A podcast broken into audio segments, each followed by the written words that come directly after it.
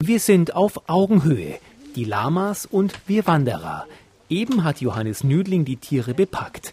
Die Lamas tragen jetzt unsere Rucksäcke auf einem Tragegestell auf ihren Rücken. Bevor wir aber mit den Tieren an der Leine losgehen, gibt uns der Lama-Führer noch einen wichtigen Tipp. Beim Führen der Lamas die Leine hier am Ende fassen, niemals eine Schlinge oder Schlaufe um die Hand machen. Die Lamas sind Fluchttiere und wenn was sein sollte, würden die blitzschnell reagieren. Und unser Reflex ist dann zupacken. Und wenn ich dann so in der Leine drin hänge, dann laufe ich halt mit einer Geschwindigkeit plötzlich hinter dem Lama her, die ich sonst noch gar nicht kenne.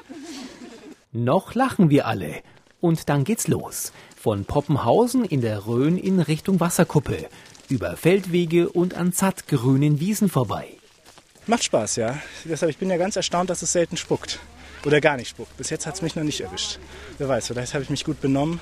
Daran liegt es nicht, sagt Johannes Nüdling und streicht einem seiner Tiere liebevoll über den langen Hals. Also unsere Lamas spucken nur, um einem anderen Lama zu sagen, geh weg von mir, lass mich in Ruhe. Das heißt, nur ein anderes Lama ist Anlass zum Spucken. Zwei, drei Meter schaffen sie schon. Und sie spucken halt immer gezielt in Richtung Gesicht weil das, was sie spucken, manchmal ein bisschen riecht und ähm, dann den erzieherischen Effekt hat, dass die Lamas, die einen guten Geruchssinn haben, natürlich dann beim nächsten Mal eher Abstand halten. Also besser nicht in die mögliche Spucklinie geraten. Nico kann sich da ziemlich gefahrlos bewegen. Der Bub aus dem hessischen Dieburg ist drei, vier Köpfe kleiner als sein Lama. Ich finde es schön. Ich bin noch nie Lama wandern gewesen. Ich habe nur mal welche im Zoo gesehen. Und ich finde es jetzt schön, so mal mit dem Lama zu laufen. Nico ist außer Atem, denn sein Lama zieht ganz schön an seiner Leine und es ist nicht immer klar, wer hier wen führt. Nico muss manchmal richtig rennen. Manchmal sagen so ein bisschen schnell, muss ich ein bisschen nach hinten zerren und dann geht's schon wieder. Johannes Nüdling hat sich unter Fachleuten in Deutschland den Ruf als Lama-Papst erworben. Der ehemalige Vertriebsleiter begann vor acht Jahren mit dem Lama-Trekking. Eigentlich suchte er erst für eine seiner Wiesen neue tierische Rasenmäher. Schafe hatten bislang diese Aufgabe übernommen. Wollte ursprünglich Dammbild halten, konnte aber auf der Fläche die gesetzlichen Auflagen nicht erfüllen. Und dann bin ich mal durch Zufall auf Lamas gestoßen. Habe recherchiert, ob ich die halten darf. Und bei den Recherchen habe ich unter anderem gelesen, dass die Lamas auch heute noch in den Ursprungsländern in Südamerika als Gepäckträger eingesetzt werden. Und da war die Idee geboren, diese Touren hier in der Rhön mit den Lamas zu machen.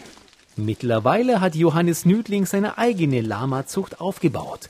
Wichtig ist ihm, dass die Tiere nicht zu heißblütig sind. Unsere Herde, die aus 25 Tieren besteht, ist zur Hälfte eigene Nachzucht und die anderen Tiere haben wir so peu à peu dazugekauft. Plötzlich wird es hinter uns unruhig. Ein Lama hat sich vor Kühen erschreckt und ist durchgegangen. So, wir warten mal gerade vor. Wir müssen mal hier auf das auslaufende Lama warten. Wir können sie fressen lassen, lange Leine geben, dann fressen die so oder so. Das Lama hat eine junge Frau ein paar Meter mitgeschleift. Ihr ist nichts passiert. Ich habe zu spät losgelassen. Wenn er wirklich los will, hat Angst, hat er ordentlich Kraft. Am Gukkaisee unter dem sogenannten Pferdskopf machen wir eine kurze Rast. Die Lamas nutzen die Zeit zum Grasen. Dann geht's in einem weiten Bogen mit Blick auf die Kuppen der Rhön zurück. Svenja kann sich normal nicht so fürs Wandern begeistern. Mit dem Lama als Begleiter ist das anders. Auf jeden Fall. Wenn man noch so jemanden hat, der neben einem herläuft, macht schon irgendwie mehr Spaß. Man kennt sie eigentlich nur so vom Zirkus oder vom Tierpark, aber sonst sieht man Lamas ja nicht so oft. Deswegen finde ich, ist es was Besonderes, hier mal mitzulaufen. Langsam haben sich Mensch und Lama aneinander gewöhnt. Normalerweise habe ich einen Hund und da ist es aber jetzt schon was anderes, wenn man mal hier oben hält und nicht immer da unten. Aber das Lama ist schon netter als der Hund. Besser erzogen. Und das Schöne ist bei den Lamas, dass man fast Auge in Auge mit den Tieren laufen kann. Jetzt gilt ja eigentlich im Grunde das Lama als das große Packtier. Sie tragen nach wie vor Ihren Rucksack alleine. Ja, Wandern ohne Rucksack ist merkwürdig. Die Regenkleidung ist hinten im Rucksack, da komme ich dann noch schneller ran. Und die Wasserflasche ist beim Lama. Die Tiere laufen fast stoisch neben den Wanderern her.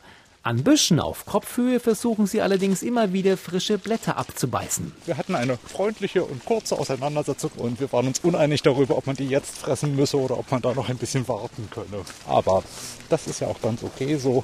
Außer den Fressgeräuschen geben die Lamas sonst fast keinen Laut von sich. Ja, er macht manchmal so kleine Brummgeräusche, so. aber selten. Ich finde, die Lamas laufen so majestätisch. Der Körper wippt so.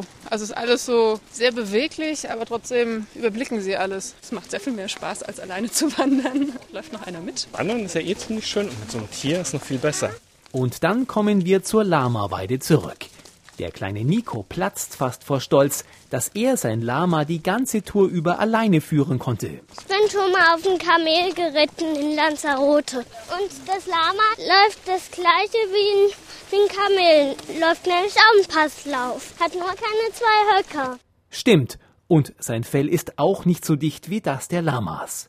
Die Wolle seiner Lamas übrigens verschenkt Johannes Nüdling an Leute, die daraus warme Socken stricken wollen.